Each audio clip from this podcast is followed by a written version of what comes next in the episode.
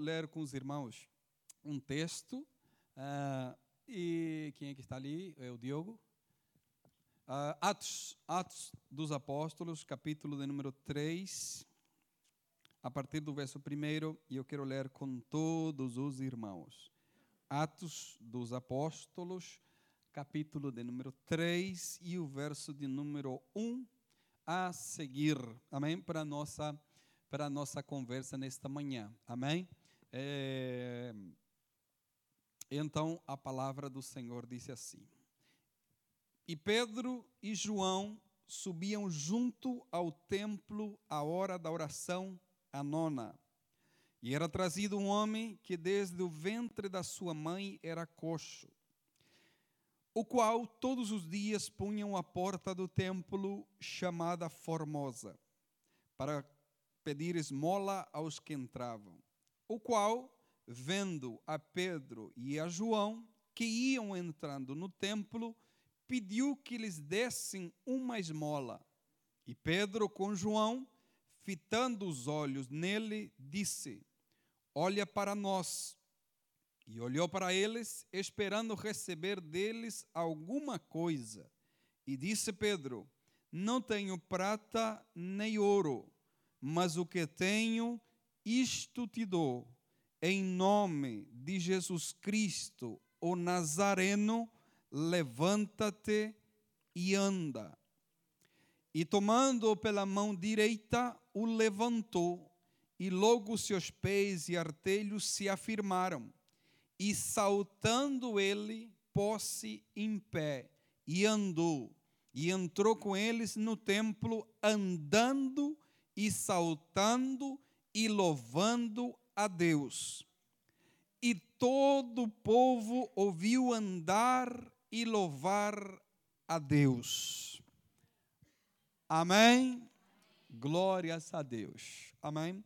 E eu quero. É, vamos analisar esta passagem bíblica e. É, vamos ver. É claro que é uma passagem bíblica muito conhecida, com certeza é, aqueles que têm contatos com, contato com a Bíblia, aqueles que têm uma relação não é, é, com a Bíblia, com certeza já leu essa passagem mais de algumas vezes.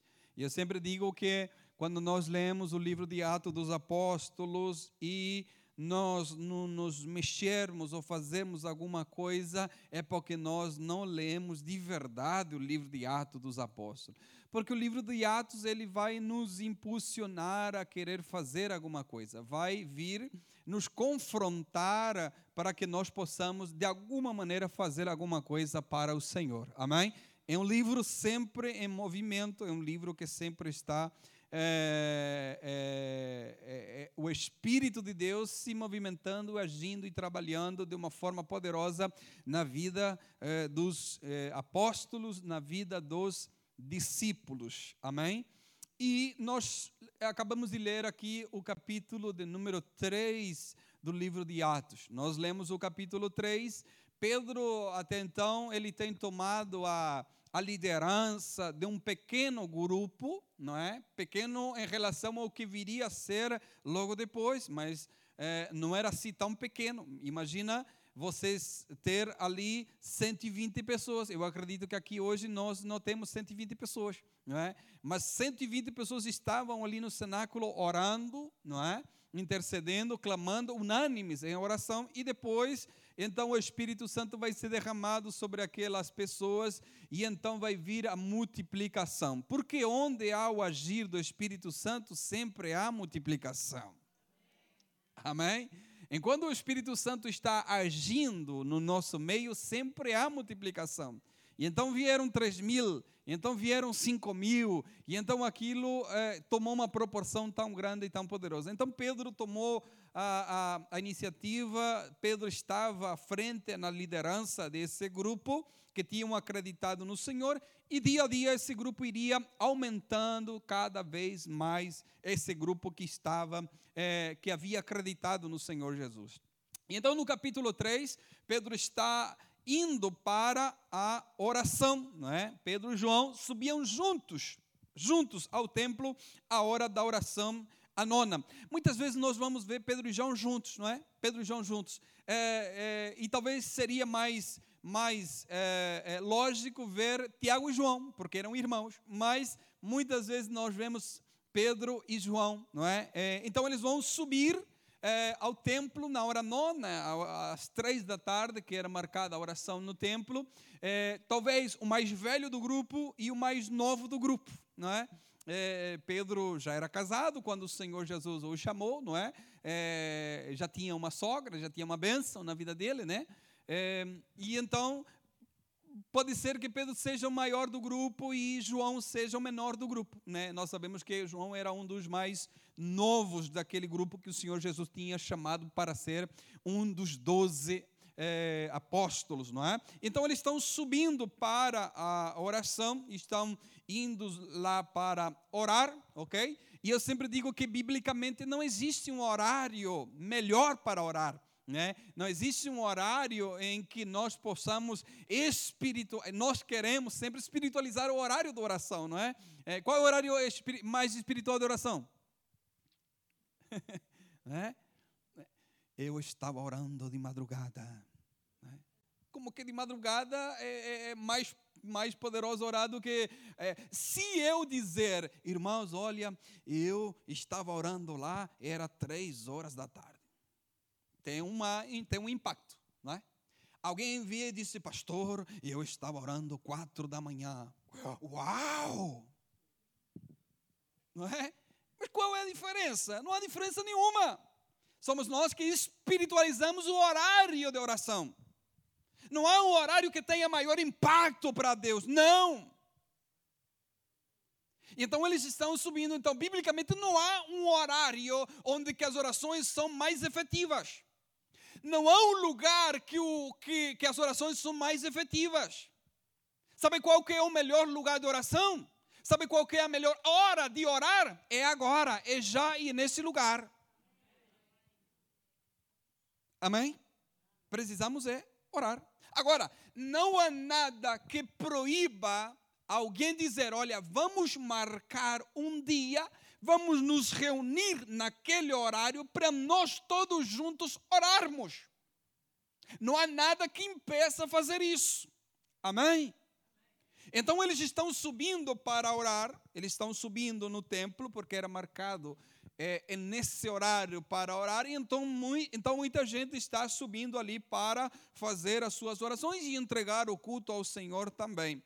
Então o verso 2 diz: E era trazido um homem que desde o ventre da sua mãe era coxo, o qual todos os dias punham a porta do templo chamada Formosa para pedir esmola aos que entravam. Ok? Primeiro, esse homem tem um problema e esse problema não é de hoje, não é de ontem. O problema desse homem é desde que ele nasceu, disse o texto que nós lemos. E então ele nasceu com esse problema e então alguém trazia ele e colocava na porta do templo todos os dias. Para quê? Para que ele pudesse pedir esmola às pessoas que entravam ali no templo, né? E nós vemos um pouquinho mais à frente, né, no texto do livro de Atos, no capítulo 4, no verso 22, nós vemos que esse homem tem mais de 40 anos. Essa pessoa que era trazida ali ao templo, na porta, ela tem mais de 40 anos. No capítulo 4, verso 22, está escrito assim: Pois tinha mais de 40 anos o homem que se operara aquele milagre, milagre de saúde, ok? Então alguém era encarregado de trazer esse coxo à porta do templo.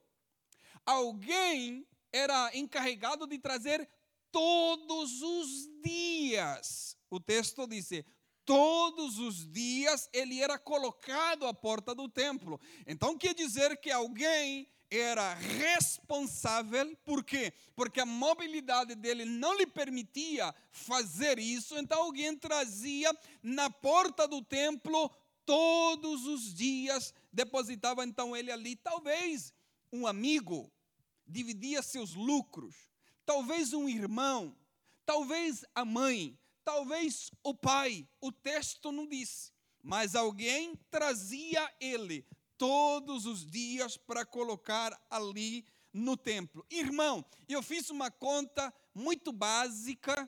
É, vamos dizer, ali eu coloquei 40 anos, porque o texto diz que tem mais de 40 anos. Mas também o texto não disse que ele era colocado de bebê ele, ele, é colocado de criança. Não, é, o texto diz ele, ele é colocado todos os dias, mas não disse qual é o tempo dessa colocação no templo todos os dias. Então eu fiz uma conta ali, 40 anos. Vamos falar 40 anos. 40 anos vezes 365, não coloquei nenhum, dia, nenhum ano bissexto. Então, 40 vezes 365, isso dá mais ou menos 14.600 dias. Alguém colocava ela no templo. Todos os dias. Mas não é sete dias. Não, são mais de dez mil dias que alguém, todos os dias, colocava ele na porta do templo. Para ele então pedir esmola para quem uh, estava ali entrando. Irmãos, sabe por que ele voltava todos os dias ao templo? Sabe por que alguém tinha o trabalho de levantar, ir lá, colocá-lo, trazê-lo. Sabe por que ele voltava todos os dias ao templo? Por causa das. Você está entendendo? Por causa das esmolas. As esmolas faziam com que alguém colocasse todos os dias no mesmo lugar. Amém?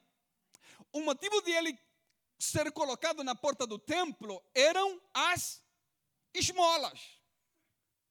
Então, todos os dias alguém trazia aqui. Sabe o que, que as esmolas diziam para ele? Ou não chegou a esse limite de loucura ainda? Se as esmolas falassem, sabe o que, que as esmolas diziam para ele? Volte aqui amanhã. Meta ali o assunto, por favor. Sabe o que essas esmolas diziam? Volte aqui amanhã. As esmolas diziam: Volte aqui amanhã.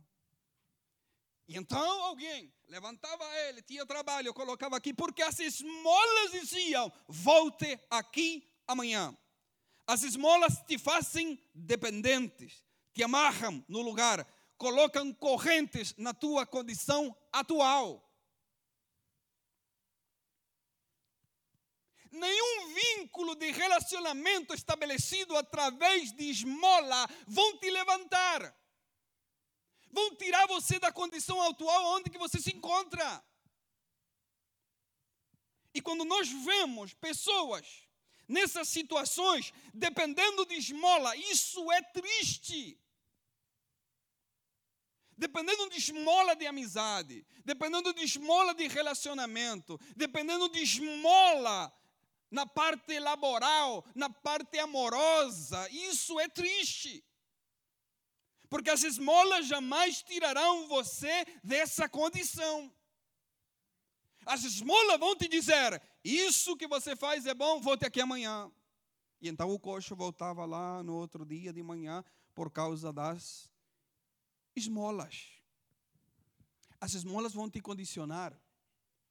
As esmolas vão te limitar. As esmolas vão te dizer: onde você está é o melhor que você consegue. É isso que as esmolas falam. Mas o verdadeiro evangelho, ele acaba com as esmolas.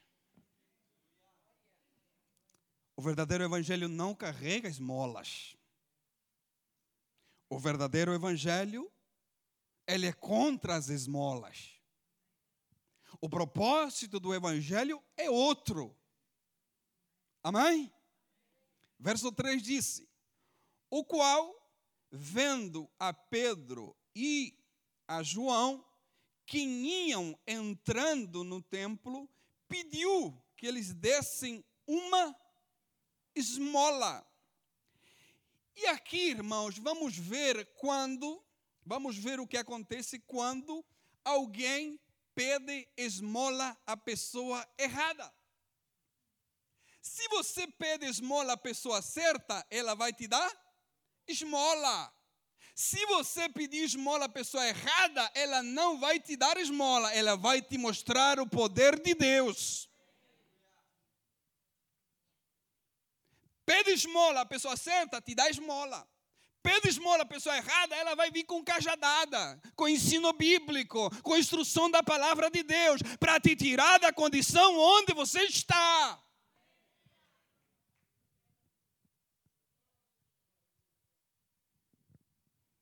Verso 4: E Pedro, com João, fitando os olhos nele, disse: Olha para nós. E olhou para eles, esperando receber alguma coisa. E disse Pedro: Não tenho prata nem ouro, mas o que eu tenho, isto te dou. Em nome de Jesus Cristo, o Nazareno, levanta e anda.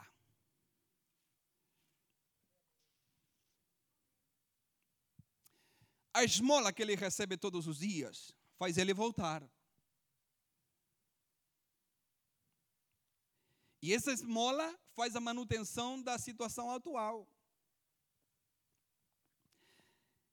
E essa esmola, ele não percebe que está bloqueando o que ele poderia alcançar, o que ele poderia se tornar.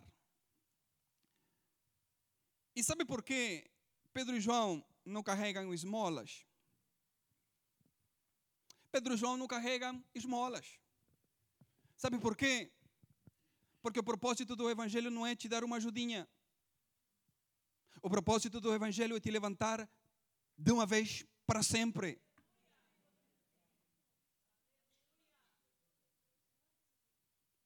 O propósito do Evangelho é te levantar de uma vez para sempre. É mudar a tua condição.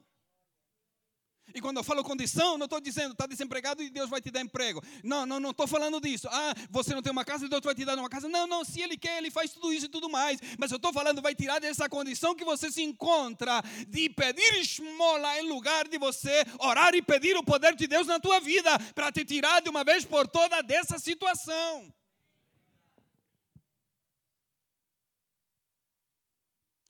E olhou para eles esperando receber deles alguma coisa. Pedro e João não carregam alguma coisa. O Evangelho não carrega coisas. Evangelho que te oferece somente coisas é qualquer coisa menos Evangelho. Pedro e João não carregam coisas, Pedro e João carregam alguém, e esse alguém chama-se Jesus o Nazareno. Esse alguém que pode mudar a vida das pessoas. Não é algo que vai mudar a tua vida, é alguém. Então ele esperou que Pedro e João dessem algo. Porque tem gente que se conforma com algo. Tem gente que só preocupa, só procura algo. Deus livre a minha alma de eu procurar somente algo. Eu procuro esse alguém. Eu quero esse alguém. Porque esse alguém tem o poder, conforme a sua graça e a sua misericórdia de me dar o algo que Ele quiser.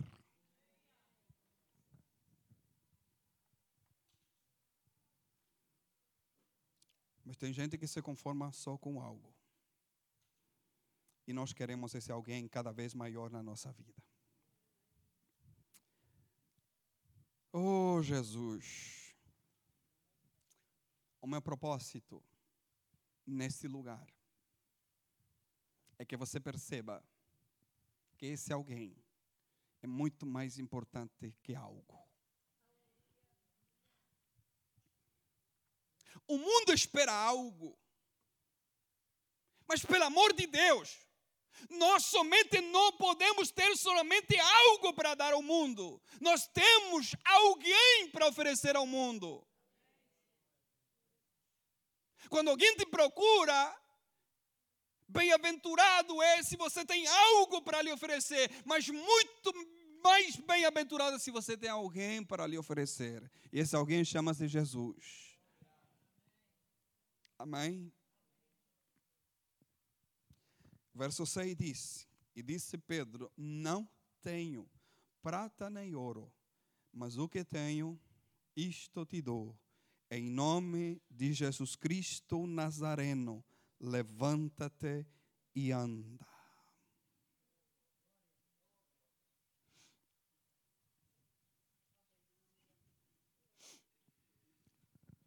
Amém.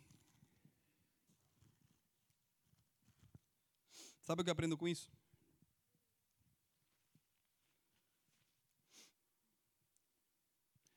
Só dá esmola quem tem algo. Só dá esmola quem tem esmola.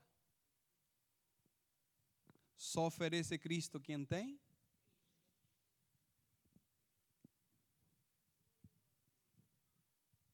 Só podemos oferecer aquilo que nós temos.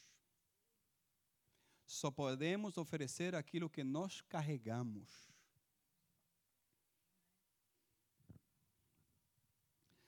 Pedro e João disse: Olha, não tenho prata nem ouro, mas aquilo que eu tenho, isto te dou.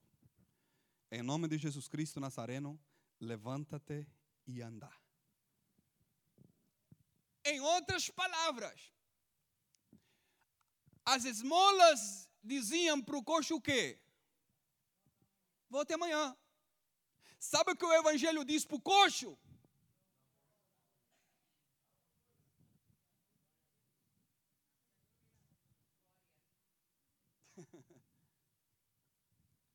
Não voltes amanhã.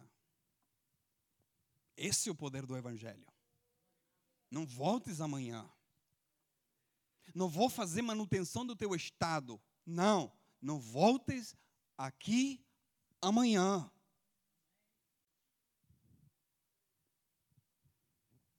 Não vou fazer manutenção do teu estado atual. Vou te mostrar uma saída, vou te mostrar um caminho. Cristo. Jesus. Esse é o propósito do Evangelho. Levantar e colocar a pessoa em movimento. Esse é o propósito do Evangelho. Tem pessoas que gostam que dependam dele, não é? Tem pessoas que ganham a pessoa não para Cristo, sim para eles. Eu sou uma das pessoas que não gosto que as pessoas dependam de mim. Jamais. Por quê? Porque o propósito do Evangelho é que você se levante e ande. O propósito do Evangelho é não, eu não te dar esmola todos os dias. Não, isso é contra o Evangelho. Quem faz isso é, é quem dá esmolas. O propósito é que você se levante e se coloque em movimento. Que mude o seu estado atual. Amém? E que você tenha também para oferecer Cristo para as outras pessoas.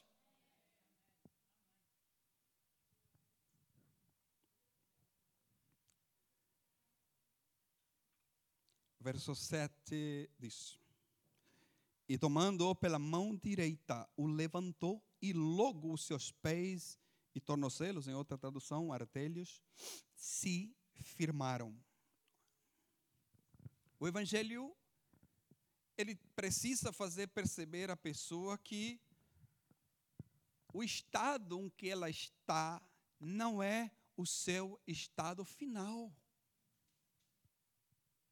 fazer perceber que a pessoa, a pessoa que esse estado onde que ela está não é o estado final, que em realidade esse estado é somente o começo do trabalhar de Deus na sua vida. Amém? Então, tomando-lhe pela mão direita, levantou e logo seus pés e artelhos se firmaram. Irmãos, troque as esmolas pela sua mão direita. Troque as esmolas pela tua mão direita. Amém? Esmolas fazem com que ele continue sentado. A tua mão direita faz com que essa pessoa se levante e ande. Amém? Se você trocar a esmola por mão direita, você terá melhores resultados. Amém? E a tua ajuda fará que muita gente possa se afirmar em Deus. Amém?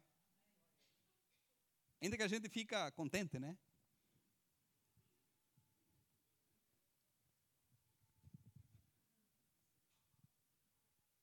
Achamos que fizemos a melhor coisa do mundo e fizemos a pior coisa do mundo. Estamos a dizer para a pessoa: podes continuar nessa situação que eu faço manutenção do teu estado. Estamos a dizer para a pessoa: volte aqui amanhã no mesmo lugar. Mas isso não é o propósito do Evangelho. O propósito do Evangelho é: eu te ajudo a te levantar. Se você quiser, eu te ajudo. Vai doer. Você vai ter que fazer um esforço. O processo vai ser doloroso, mas se você quiser, eu te ajudo a te levantar. Eu não vou te carregar e te trazer ao templo todos os dias. Mas se você quiser, eu te ajudo a te levantar e o nome do Senhor será glorificado na tua vida. Esse é o propósito do Evangelho. Então, essa tua ajuda fará que muita gente possa se afirmar em Deus. Amém? Verso 8. E saltando ele, pôs-se em pé. Primeiro, ele já experimentou uma posição que ele não conhece há mais de 40 anos. Mas não foram as esmolas, foram a mão direita. E saltando ele, pôs-se em pé e andou e entrou com eles no templo, andando e saltando e louvando a Deus, e todo o povo ouviu andar e louvar a Deus. Amém? E o que me admira é que a primeira coisa que ele fez, ele se colocou sobre os seus pés, ou seja, uma nova história está começando. Amém? E as maiores histórias dos grandes homens e mulheres da história. Pergunte para ele, pergunte para ela o que eles tiveram que fazer, não é? O que, que eles passaram? Qual é a decisão que eles tiveram que tomar radicalmente para fazer, para ser o que um dia eles foram?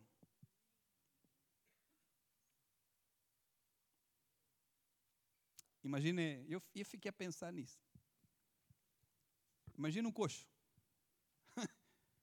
As dúvidas do coxo. Epá, se eu me levantar aqui, eu perco, eu perco o ganho. Se eu sair dessa condição, as esmolas acabaram. Não é? Porque as pessoas lhe dão esmola porque ele é coxo. Mas a partir do momento que ele toma a decisão de ele não ser mais coxo, as esmolas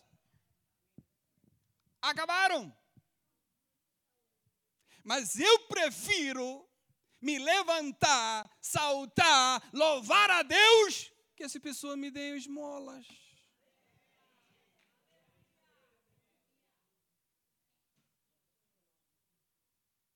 Se colocou de pé, uma nova história começa a partir do momento que você se colocar de pé.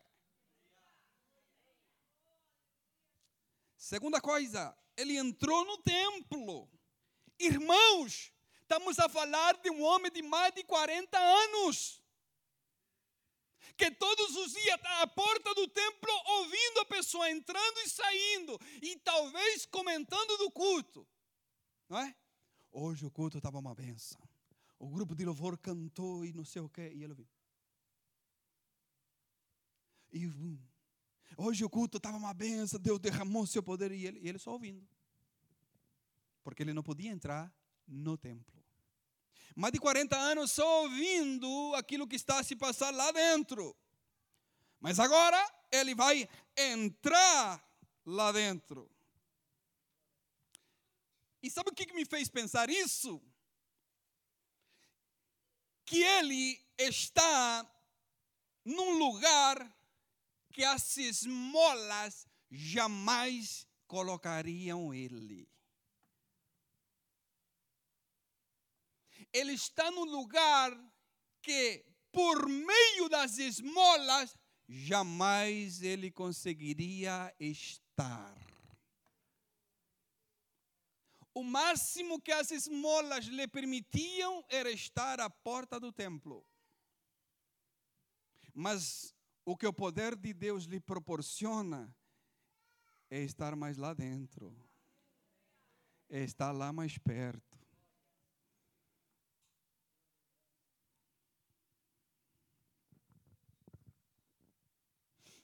E sabe o que eu pensei?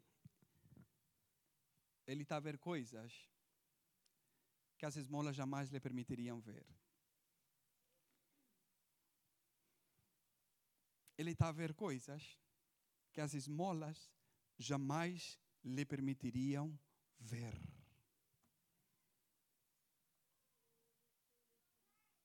E ainda há gente que se conforma com esmola. Não dá para entender. Louvou a Deus. E quando nós analisamos o texto, a Bíblia não disse. Traziam ele ao templo e ele louvava a Deus. Enquanto recebia esmola, ele louvava a Deus. Não, Senhor. Hum. Ele só vai louvar a Deus quando ele se colocou de pé. Quando uma nova história está sendo escrita na sua vida, ele só vai louvar a Deus quando ele está num lugar diferente que as esmolas poderiam ter colocado. Ele só vai louvar a Deus quando ele está vendo algo que as esmolas não lhe permitiam enxergar. E então ele vai louvar a Deus.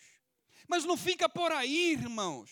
O texto, verso 9, diz: E todo o povo viu. Todo o povo viu andar e louvar a Deus. Aleluia, glória a Deus. Vamos se colocar de pé, irmãos.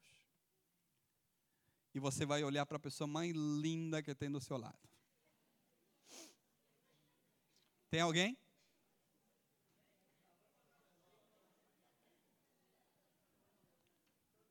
Grupo de louvor. Já olhou?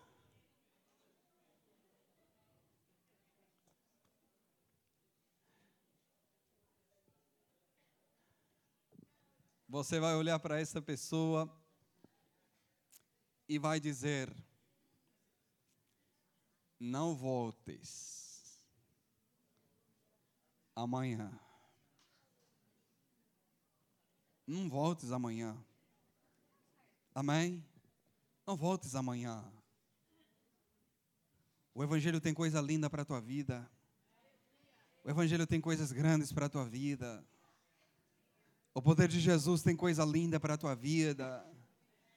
Não voltes aqui amanhã, não se conforme com esmolas. Peça o poder de Deus na tua vida. Amém.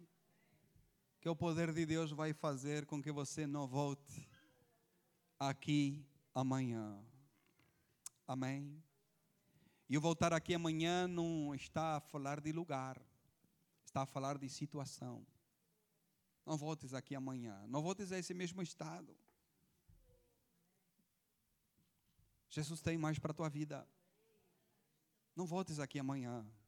Não voltes nessa situação. Por vezes confortável. Por vezes tranquila. Mas o Senhor Jesus tem uma nova história para a tua vida. O Senhor Jesus tem um novo começo para a tua vida, para a tua história. Amém. O que Jesus proporciona é uma vida de se levantar e estar em movimento. Irmãos, não deixa que ninguém faça manutenção da tua situação atual.